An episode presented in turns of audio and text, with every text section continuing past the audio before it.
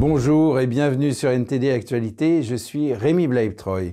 Hier, à Paris, un collectif d'associations de défense des droits de l'homme a manifesté devant l'Institut Confucius pour mettre en lumière et dénoncer les opérations subversives menées par ces établissements venus de Chine sous couvert d'échanges culturels. Hier, devant l'Institut Confucius du 13e arrondissement de Paris, Plusieurs associations se sont réunies pour manifester contre ces établissements présents dans près d'une vingtaine de villes en France. Au départ, il y a eu une part de naïveté, je dirais, parce que les instituts Confucius euh, arrivent avec beaucoup de promesses. Euh, ils vont donner des cours de calligraphie, ils vont donner des cours de chinois, ils vont organiser des danses, du lion euh, au moment du nouvel an chinois, euh, peut-être des cours de cuisine. Donc ça paraît très bienveillant, très bon enfant. Mais maintenant, maintenant, on ne peut plus être innocent. Aucun euh, professeur d'université dans le monde euh, peut ignorer euh, l'influence évidemment de propagande des instituts Confucius, où qu'ils soient. Que ce soit aux États-Unis, au Canada, en Belgique, en Suède ou encore en Norvège. Des centaines d'instituts Confucius ont déjà été contraints de fermer leurs portes pour faits de propagande, de subversion ou encore d'espionnage. À savoir que les enseignants des instituts Confucius, les professeurs chinois qui sont payés par le ministère de l'Éducation chinois, euh, peuvent servir à tout moment ben, euh, pour le bon vouloir du gouvernement chinois. Ça a conduit à des faits d'espionnage à Bruxelles, par exemple, où le directeur de l'Institut chinois de Bruxelles a été exclu de l'espace Schengen pour fait d'espionnage. C'est-à-dire qu'il recrutait, il faisait l'espionnage euh, à Bruxelles, voilà, pour le compte de l'État chinois, sous couvert de diriger l'Institut Confucius de Bruxelles. L'État français, bien que frileux, de plus en plus frileux envers la Chine et l'Institut Confucius, l'État français euh, ne fait rien, n'agit pas concrètement et nous allons demander officiellement la fermeture des instituts Confucius et démarrer une action juridique. C'est-à-dire avec des faits concrets, faits d'ingérence, faits d'espionnage, euh, euh, atteinte à la liberté académique. Il y a le rapport du sénateur Gatolin qui nous a fait l'honneur de sa visite pendant cette manifestation, qui sont des faits concrets, qui sont des faits vérifiés. Donc nous allons attaquer en justice pour demander à l'État français la fermeture instituts Confucius. Mais ces instituts ne sont que l'un des multiples appendices dont s'est doté le Parti communiste chinois pour accroître son influence à travers le monde. Après la manifestation, le sénateur André Gatolin a évoqué la multiplication des postes de police chinois à l'international. Des militants des droits de l'homme craignent que ces postes de police ne soient utilisés pour influencer et contrôler les communautés chinoises locales depuis la Chine. Euh, la réalité, c'est euh, d'avoir des polices parallèles, effectivement, euh, chinoises, un peu euh, comme M. Poutine a les euh, groupes Wagner qui viennent euh, s'introduire. Et c'est un vrai danger. On a vu récemment à Londres ou en Angleterre des manifestants, un manifestant pro-Taïwan se faire tabasser par des nervis qui n'étaient pas le citoyen chinois lambda, qui étaient des gens qui étaient formés. Donc que se créent des polices parallèles, des milices qui sont totalement illégales, oui, le risque est là et je crois qu'il va falloir euh, très sérieusement euh, soulever la question et euh, réagir juridiquement. Et selon une enquête menée par l'ONG Safeguard Defenders, la Chine a établi une cinquantaine de bureaux de police sur cinq continents pour mener une purge politique sous couvert de lutte anticorruption.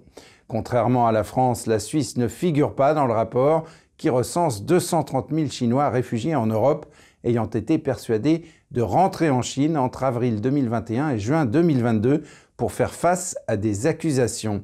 Alors, peut-on conclure que la Suisse s'en sort mieux que la plupart des pays européens sur la question des droits de l'homme? Pour répondre à cette question, le conseiller national suisse Nicolas Valder était au micro de notre journaliste Laetitia Rodriguez ce mercredi 19 octobre. Entre décembre 2015 et décembre 2020, des agents du ministère chinois de la Sécurité de la République populaire de Chine, le MSP, étaient officiellement autorisés à entrer sur le territoire suisse pour enquêter sur ces ressortissants expatriés. Le MSP, connu pour son implication dans des violations généralisées, systématiques et graves des droits humains, était en effet parvenu à un accord avec le gouvernement suisse qui, selon le média national Le Temps, a procédé à 43 renvois de Chinois, dont une dizaine de requérants d'asile déboutés. Cet accord date de 2015. Il est clair qu'en 2015 déjà nous dénoncions à différents niveaux, je n'étais pas au Parlement national, mais on dénonçait déjà à différents niveaux les actions du gouvernement chinois. Mais tout le monde espérait encore euh, au début des années 2010 que le gouvernement chinois, grâce à la croissance économique, deviendrait euh, plus démocratique et plus respectueux du droit international et des droits humains. Euh, c'est l'inverse qui se produit, et cela particulièrement depuis l'arrivée de Xi Jinping au pouvoir. Donc effectivement, aujourd'hui, je pense que, et c'est ce que nous faisons au Parlement, nous insistons pour, que, pour revoir totalement la politique de coopération avec la Chine. Ça ne veut pas dire entrer en guerre contre la Chine, mais ça veut dire être extrêmement vigilant, extrêmement vigilant par les actions euh, euh, du gouvernement chinois, directement ou indirectement à travers des entreprises chinoises sur notre territoire, et extrêmement vigilant aussi à travers notre coopération économique qui ne doit pas servir à renforcer un État qui aujourd'hui s'oppose euh, frontalement aux valeurs de liberté, de démocratie, et en, lien avec les droits humains, bien sûr, et qui même veut revoir, et, ils le disent officiellement maintenant, le droit international, justement en revoyant, par exemple, euh, la charte universelle des droits humains. Heureusement, grâce aux pressions du Parlement et de la société civile, l'accord, qui a expiré en décembre 2020, n'a pas été renouvelé par la Confédération. Le Parlement n'était pas au courant de cet accord. Le gouvernement, par contre, oui. Bien sûr, la ministre était au courant de cet accord. Cet accord était signé euh, par le, département. Ce n'était pas un accord frauduleux, hein, c'était un accord officiel, mais effectivement qui n'était pas un accord gouvernemental, donc qui n'avait pas l'aval du Parlement. Euh, et, cet accord a pu d'autant plus être facilement dénoncé qu'il était limité dans le temps et que c'était un accord effectivement des responsables des administrations. Selon les, informations du gouvernement hein, sur cette, en lien avec cet accord, euh, il n'y aurait eu que 16 euh, personnes qui auraient été concernées par euh, finalement ces, demandes d'enquête ou demandes de complément qui ont été adressées aux, officiels chinois.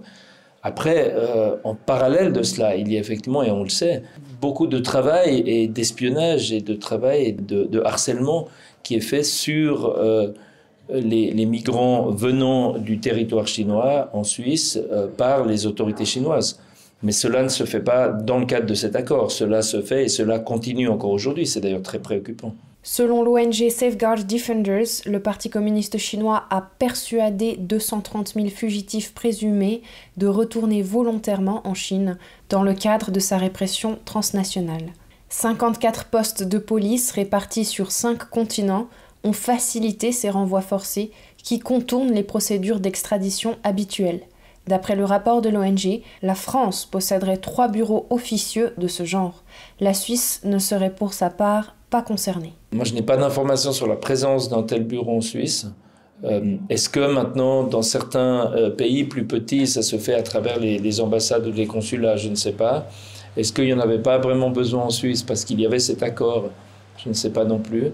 Euh, mais c'est vrai que c'est extrêmement préoccupant et c'est un autre, signe du contrôle que veut prendre Pékin aussi sur euh, non seulement sur sa population dans son pays, mais à l'extérieur et, et qu'elle pratique des activités. Le gouvernement Xi Jinping pratique des activités qui sont pour nous extrêmement intrusives. Et puis, ce sont des actions que l'on doit absolument combattre parce que j'estime qu'en tant que citoyen suisse et moi en tant que parlementaire suisse, je dois travailler à la protection de tous les habitants du pays et y compris toutes les personnes qui ont cherché refuge dans notre pays. Et donc ça me préoccupe énormément que l'intrusion de gouvernements étrangers et surtout l'intrusion au détriment de valeurs qui nous animent. Euh, on sait qu'il y a de l'espionnage de tous les pays, mais on n'est pas en train ici en Suisse de protéger des espions ou des ennemis de la Chine, on est en train de protéger des défenseurs et des défenseurs des droits humains ou des gens euh, de leur communauté qui sont, par leurs origines ethniques ou par euh, leur religion, sont harcelés, discriminés et euh, voire plus. Hein, pour certains ont été torturés dans leur pays. Donc à partir de là, voilà, c'est des gens à qui on doit un engagement pour leur sécurité. Et je pense que la Suisse doit tout faire pour rester et pour rester et pour surtout se, se défendre contre ces intrusions qui sont inacceptables. Laetitia Rodriguez NTD News. Et retour en France, les automobilistes vont avoir un moment de répit. Le personnel des raffineries de pétrole a accepté de reprendre le travail ce jeudi après presque un mois de grève. Un soulagement est en vue pour les automobilistes français, car les employés de Total Energy ont mis fin à leur grève dans toutes les raffineries de France, sauf deux, jeudi 20 octobre, a déclaré un représentant syndical à Reuters. Cette décision fait suite à près de quatre semaines de rupture d'approvisionnement, de longues files d'attente dans les stations-service et de nervosité dans tout le pays. Environ une station-service sur cinq en France est toujours confrontée à la pénurie, mais la situation s'est améliorée depuis que le gouvernement a augmenté les importations et ordonné à certains employés des dépôts de reprendre le travail. Le personnel de la raffinerie de la Med de Total Energy et d'un site de stockage à Dunkerque a choisi de reprendre le travail, a déclaré le représentant syndical CGT. La même décision a été prise à la raffinerie de Donge mercredi 19 octobre. Total Energy a conclu un accord salarial avec la majorité de ses syndicats au début du mois. Selon l'entreprise, les salariés bénéficieront d'une augmentation salariale moyenne de 7% l'année prochaine. Le syndicat CGT, très intransigeant, voulait 10% et n'a pas approuvé l'accord. Mais la motivation pour rester en grève a semblé diminuer. Seul le personnel des raffineries de Normandie et de Feyzin a décidé de ne pas travailler en attendant un vote à la prise du service suivant. Et la première ministre britannique Liz Truss démissionne. Elle en a fait l'annonce mercredi après seulement 44 jours de fonction. Liz Truss s'est exprimée devant son cabinet situé au 10 Downing Street. Je reconnais que compte tenu de la situation, je ne peux pas remplir le mandat sur lequel j'ai été élu par le Parti conservateur. J'ai donc discuté avec Sa Majesté le Roi pour l'informer que je démissionne de mon poste de chef du Parti conservateur. Les membres du propre parti de Mme Truss ont été de plus en plus nombreux à lui demander de démissionner après qu'elle a été contrainte d'abandonner la plupart de ses programmes économiques. Le programme, lorsqu'il a été annoncé le 23 septembre, a fait chuter la livre et les marchés des obligations d'État, ce qui a conduit la Banque d'Angleterre à prendre des mesures d'urgence. Cette annonce a été suivie d'une volte-face politiquement catastrophique du gouvernement. Mme Truss a déclaré qu'une élection à la direction du parti serait organisée d'ici la semaine prochaine et qu'elle resterait en fonction jusqu'à ce qu'un successeur ait été choisi. Parmi les personnes qui devraient se présenter à cette nouvelle élection figurent l'ancien ministre des Finances Rishi Sunak et Penny Mordaunt, ancienne ministre de la Défense. Et la Grande-Bretagne, toujours, a averti que des conséquences diplomatiques s'ensuivront si la Chine ne lève pas l'immunité de tout fonctionnaire accusé d'avoir agressé un manifestant au consulat chinois de Manchester. Les députés ont insisté pour que le gouvernement aille plus loin et prenne des mesures avant la fin de l'enquête de police mais le consulat, de son côté, nie avoir agressé le manifestant. Uh, le ministre des Affaires étrangères, Jesse Norman, a déclaré aux députés que l'ambassadeur de Chine avait été convoqué à propos de l'incident au cours duquel un militant pro-démocratie de Hong Kong a été traîné dans l'enceinte du consulat de Chine à Manchester et battu. Nous avons fait savoir très clairement à l'ambassade de Chine que le comportement apparent des fonctionnaires du consulat général au cours de l'incident, tel qu'il ressort des images dont on découvre encore plus maintenant, est totalement inacceptable. La police du Grand Manchester a ouvert une enquête et a déclaré qu'il s'agissait d'une enquête complexe et sensible qui pourrait prendre un certain temps. Norman a déclaré que le ministre des Affaires étrangères attendrait les résultats de l'enquête de police indépendante. Je veux être clair, si la police détermine qu'il y a des raisons d'inculper des fonctionnaires, nous attendons du consulat chinois qu'il lève l'immunité de ces fonctionnaires. S'il ne le fait pas, des conséquences diplomatiques s'en suivront. L'ancien leader conservateur, Sir Ian Duncan Smith, a utilisé une question urgente à la Chambre des communes pour s'enquérir du rôle du consul général chinois, Zheng Xihuan. Zheng a admis à Sky News qu'il avait tiré les cheveux du manifestant et a déclaré que c'était son devoir parce que le manifestant avait insulté son pays et son dirigeant. Je demande instamment au gouvernement d'indiquer clairement, à la lumière de ces nouvelles preuves, qu'il est non seulement inacceptable qu'une personne du consulat ait pris part à une telle action, mais que toute personne du consulat dont il est prouvé qu'elle a été l'un des auteurs de cette attaque violente et scandaleuse contre M. Chan sera immédiatement considérée comme persona non grata et renvoyée en Chine.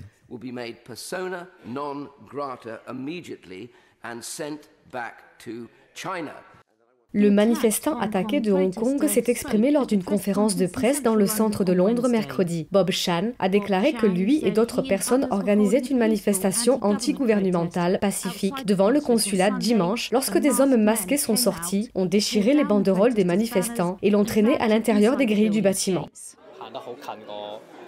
Parce que j'étais près des portes, ils m'ont tiré à l'intérieur. La police a essayé de me faire sortir, mais sans succès. Donc, à la fin, j'ai été tiré à l'intérieur et j'ai été battu.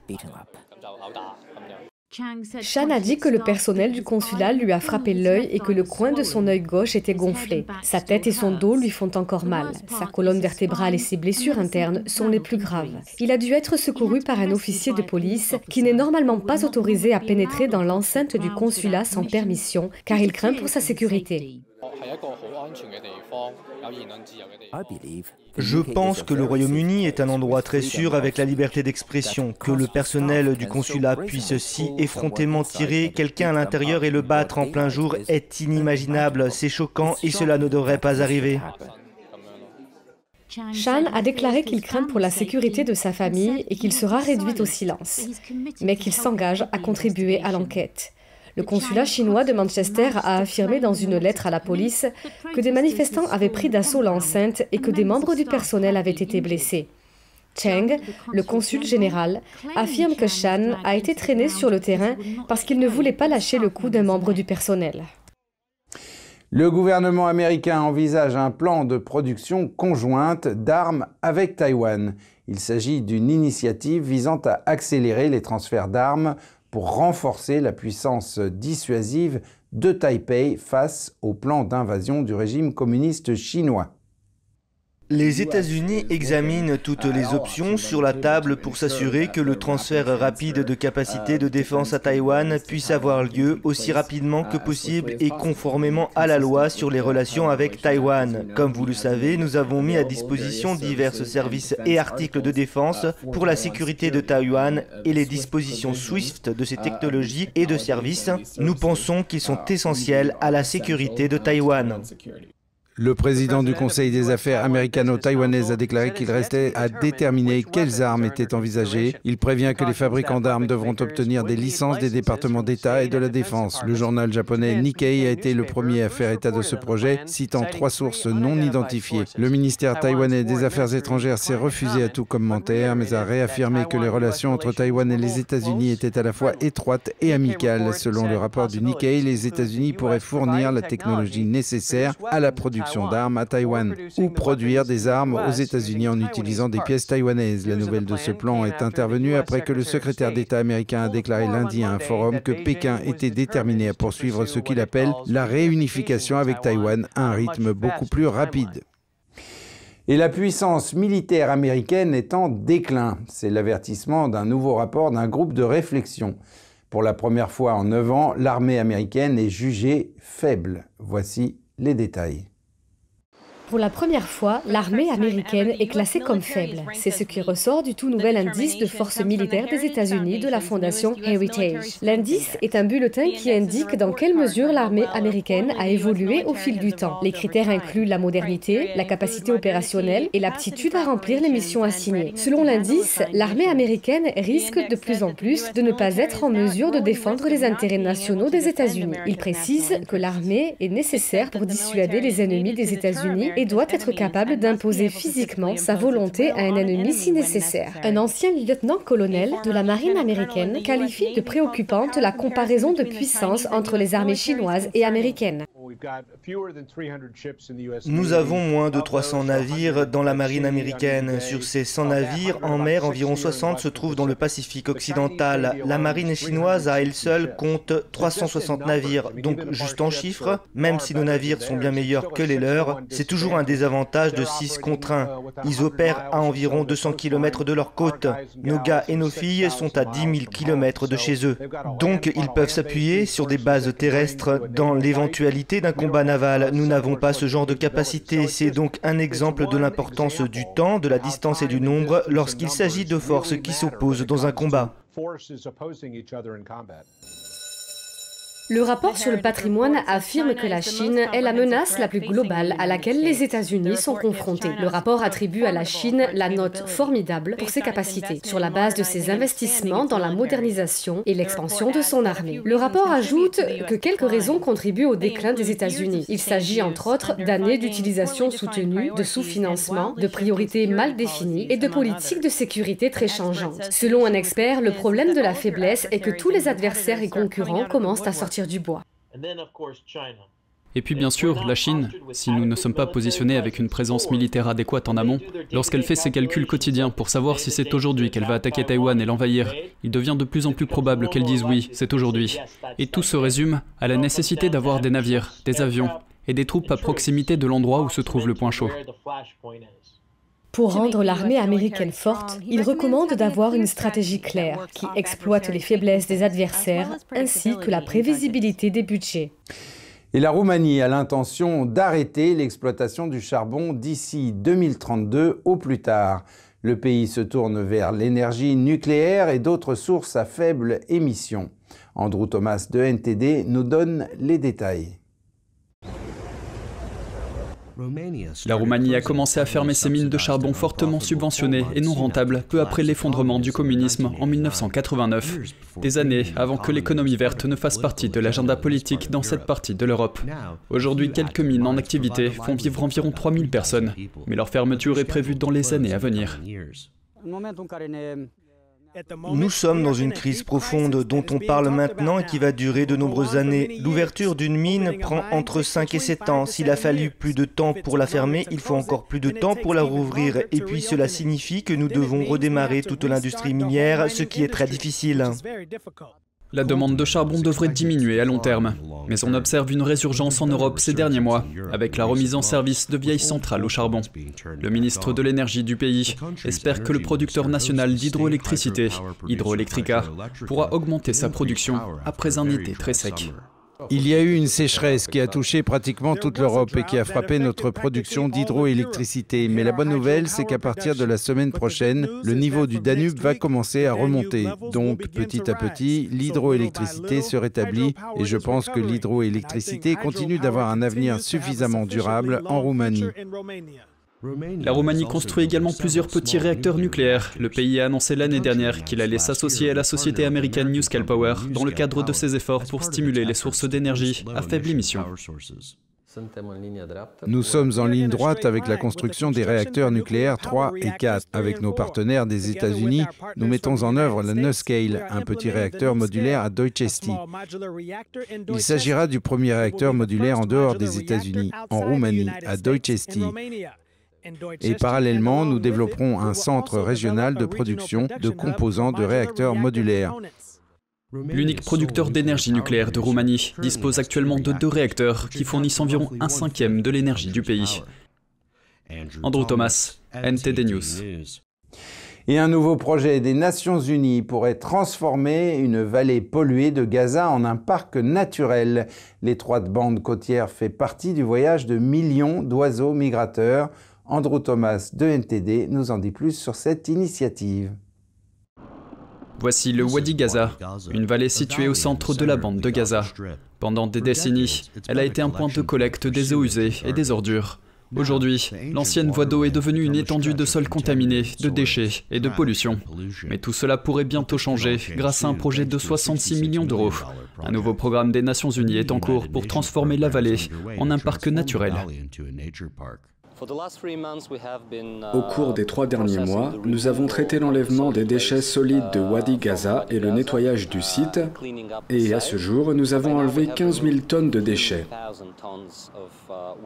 D'ici février 2023, 60 000 tonnes de déchets seront entièrement retirées de Wadi Gaza. Une fois que les bulldozers et les pelleteuses auront effectué le gros du travail, il est prévu de planter lentement des arbres, de construire des sentiers et de traiter le sol contaminé. Ensuite, les vannes d'une installation de traitement des eaux usées s'ouvriront, permettant à l'eau propre de remplir la vallée. À Gaza, vous n'avez pas trop d'occasion de passer votre temps libre en famille dans un espace sûr. Donc en développant cet écosystème, en développant la vallée, en la nettoyant et en développant les infrastructures nécessaires, Cela peut devenir un lieu important pour les activités récréatives. Chaque jour, des cours d'eau comme le Wadi Gaza déversent plus de 95 millions de litres d'eau usée polluée dans la mer Méditerranée, selon l'autorité palestinienne pour la qualité de l'environnement. Ma principale souffrance est due aux moustiques. Depuis que la ligne d'égout a été déplacée ici, la nuit on ne peut pas dormir du tout. Les moustiques se répandent comme des fous ici. Une fois le projet terminé, il y aura des espaces publics comme des zones de pique-nique, des sites archéologiques et des tours d'observation des oiseaux. Le plan prévoit également des projets économiques visant à encourager la gestion de l'environnement. Andrew Thomas, NTD News. Et c'est la fin de ce journal. Merci de l'avoir suivi. Restez avec nous sur NTD pour la suite de nos programmes.